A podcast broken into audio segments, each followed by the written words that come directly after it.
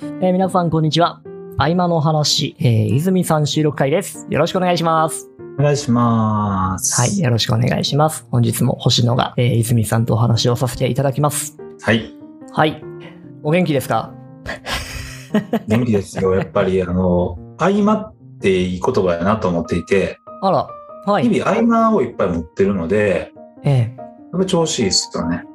合間ですね。合間の話の合間。今、もう合間が、まあ一番人生で大事だなと思ってる最近。がすごくなんかわかる気がします。うん。幸せってなんだっていう話が出た時に、幸せっていうのは家庭、どこから A から B に行く間のことだ、みたいな話を聞いたことがあって、それはすごく感じたことがあるんですよね。うん。そうですよね。合間って制約がないし、空白、空撃じゃないですか。はい。そこが一番フリーダムというか自由で、はい。でそこの豊かさっていうのを我々忘れているなっていう。詰めちゃいますからね。そ予うです定と予定。いや、スケジュールびっしりでしょ、なんか。はい。もったい ない。そういうスケジュールびっしりの中で、急にキャンセル出たりすると嬉しいですよね。そうだね。うん。あ、予定がなくなって完全空白の合間の時間ができたって思う。そうそうそう。あれは嬉しい。そういう時間って泉さん何されるんですか合間の時間は、やっぱりその直感的に降りてきたことをやるんですよ。うーん。まあ、あの、あ、なんか時間あるから、散歩しようかとか、おー時間あるから、あ、誰かに板手にしてみようかなと か、時間あるから、ちょっとこう、あの、積んどくしとった本読んでみようかとか、いっぱいありそうですね、泉うさん。うん、んうんありますよ。最近は何を生まれてるんですか最近ね、この、これ読んだんですけど、おお、コロナワクチンが危険な理由。はい。はい。免疫学者の方がコロナワクチンって基本的に人間であの実証されてないじゃないですかほとんど、それをいきなり緊急で使ってるわけですよええ。でそこは一体どうなのっていうところを結構冷静に免疫学者の方が論じているのを見ていてうん。そうすると政治的にはみんなにやっぱり早く普及せなあかんからって無理くりのロジックを作って普及させるじゃないですかはい。でそういうのって世の中いっぱいあってうんうんうん。よう分からへんけれども、なんか政治的にやら、みんなやらさなあかんから、無理っくりのロジックで普及やらせるみたいな、ありますね。そういうのがもうほころびみたいなのが、たくさんあるなと思っていて、でそういうのに、あの、ちゃんと自分で冷静に、ちゃんと自分で判断する。自分で判断軸を持つってことで、うん、うん。やっぱり自分は両方大事だと思うんですよ。大事だっていう意見と、はいあかんでっていう意見と、ちゃんとそれをしっかり自分の中でやって自分どうするのみたいな。確かに両方本当は知って判断しなきゃいけないですよね。そう。はい。僕、そっち側読んでないです。確かに。あ、そう。結構自分はたくさん、こう両方読んではい。両方情報を得てどどこが一番自分の選択かなっていうのをうん考えたら、やっぱりどう考えても自分は打つ必要はないっていう結論なんですよ。うーん。なるほど。うんまあ、例えば基礎疾患があるとかはい。そういうなんか自分がこうかかりやすいから広めるとかそういうのないなっていう判断でもう打たないっていう選択肢なんですよね。はいはいはい。でもそれでいいですよね。うん、うん。でそうやってみんな選択考えて選択しないままに普及させてるっていうことは一体どういうことなんだろうっていうのが私にとっては、まあ、こう爆発史としてはね、はいはいはいはいこう。組織の活性化という意味ではどういうことなんだろうこの現象はっていうのを観察してるんですようんうんうんうん。日本語ね。だからそれネガティブなこと言われへんっていうのはロシアと全く一緒で戦争反対って、ね国内で言えないと一緒でっていう全く同じ状況かなっていう。いや、それを国がどうこうしてるわけじゃなくて、うん、我々が我々自身でそれを行っちゃってるわけですもんね。そうそうそう。あれ不思議な現象ですよね。そうなの。だからまあ同調圧力というのか、ええ。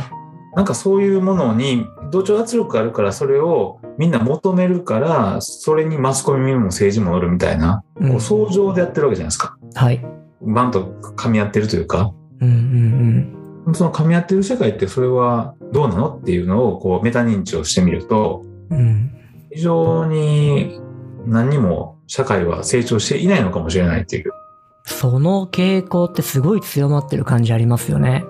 そう。もうだって、こんだけね、専門家して情報がいっぱいあると、はい。自分で考えて情報を得て判断するのってめっちゃ大変なの。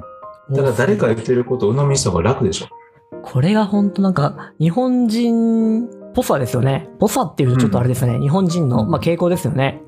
まあ、こんだけ大きな話しちゃうのももったいないというか、良くないとは思うんですけど、決めるのを放棄しちゃいたくなる。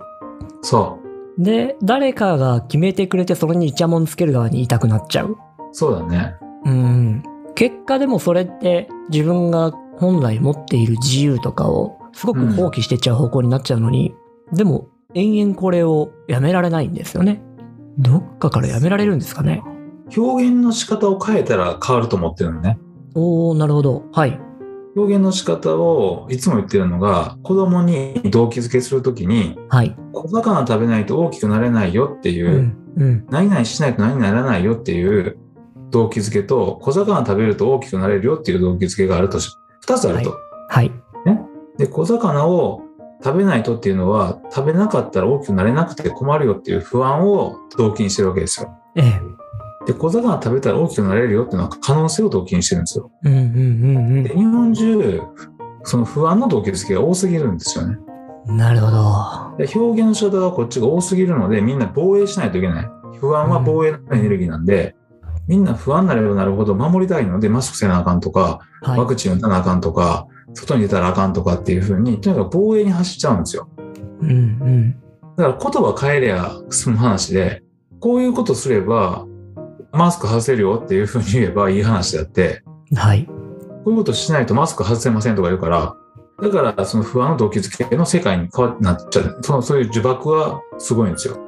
それって管理側がすごく楽になるからですよね、きっとそう。その、何々しないと何々できないよっていうのは、要は何々するなっていう話で、こっちしか選択肢があなたにはないからそっちに沿ってねっていう、多分メッセージですよね。それに対しそてう泉さんのおっしゃる可能性っていうのは、どっちにするっていう、そあうな。たが選んでいいっていう。そう。自分で考えて選んでねとか、可能性だけ言っとくよっていう話なんで、うんうんうんうん。うん。なんかそれは自己判断にだいぶ委ねられるんだけれども、はいそれの方が自分の判断軸ができるから、うん、結局みんな自立していくので、はい。結局は管理監督しなくていいから、管理監督のコストが下がるわけですよ。相手が自立していればですね。そうそうそうんうん。いや、今ふと自分の子供のことを考えてしまって。う。うん。可能性だけを提供して、いや、目は離せないと。親は子供を守りたいから、不安の動機が強いんですよ。ちゃん、あなんとかしてないと遅刻するわよとかう、ん必ず不安を動機にするでしょ。うん。やっぱり親はやっぱり子供を守りたいから不安で守ろうとするわけですよね。はい。でもそこをあえて手離してちょっとぐらいの怪我だったらしてこいと。そうそうそう。だからまあ、まあ、それは親がいくらやっても社会全体が不安の動機づけなんで、はい。 まあ、焼け石に水なんだけど、なんかそういう表現の仕方をする人ばっかり周りにはべらしとったらいいんじゃないで すか。ミニコミュニティでね、可能性コミュニティを作っておれば、そう、そっちの表現を7割はい。で、あの不安を3割ぐらいのんがバランスがいいかなと思うんですよ、私は。いいですね。そう、バランスですよね。うん。極端な話じゃなくて。うん。うんうん、思います。逆なん思いまですすよ、今、7割が不安で3割可能性みたいな雰囲気なんで、はい。だからそれをね、逆転させたらちょうどぐらいかなっ ていう。うんうん、確かに確かに。なんか、こう、あ、すいません不安になってる。赤ちゃん不安になってる。 すごい元気になっちゃって、最近は。うんで、今日は朝ですね、髪の毛を妻に切られてしまって、うちの息子が、うん、もう、パッツンなんですよね。う完ん、全に横にハサミを入れられた状態で、多分それが気に食わなくて泣いてるんだと思い ます。あるよね、そういうの。子供の頃あったわ、なんかそれ親になんかやられ て、やめてくれよ、みたいな。今しかできないって言って妻がやってますけど。うん。はい。まあ、ちょっとその話は置いといて、なんだかですね、僕最近泉さんの発言が、すごくその、いいところのポジションに落ち着かせるなあって思って聞いているんです。おおう、どういうことなんか極端な話じゃないんですよね。あ、そそうそう。例えば今の話でも、その37のバランスにしたらいいんじゃないみたいな。そこら辺にこう、落ち着かせたじゃないううですか。ん。う。うんん。全員がそういうふうにするべきなんじゃないのみたいな話ではないんですよね。うん。すごいなんか僕はそれ、変化とまでは言わないんですけど、最近のなんか泉さんの発言、発信の傾向だなって思って僕は今思っています。えー泉分析をしてるとそういう感じに見えるわけ ね。自分では分からんからね、そうなのかなっていう。はい。僕も結構泉さんウォッチしてますからね。うん。はい。なんかでもそうすると、すごく受け入れやすいこう発信になるなっていう。おお。うん。日本人向きとも言うのかもしれませんけど。うん。うん。そんなこと思いました。 ありがとうございます。ありがとうなのかどうかわかりませんけ ど、まあでも追ってはいるので、 追ってることに関しては。ウォッチしてくれてありがとうっていう。はい。どっちはしてあります。うん。だから今、一区切りしたんで、一旦この辺り、一個区切りましょうか。あ、そうですね。はい。じゃあまたまた、本日はこんなところはでい、また次回。はい。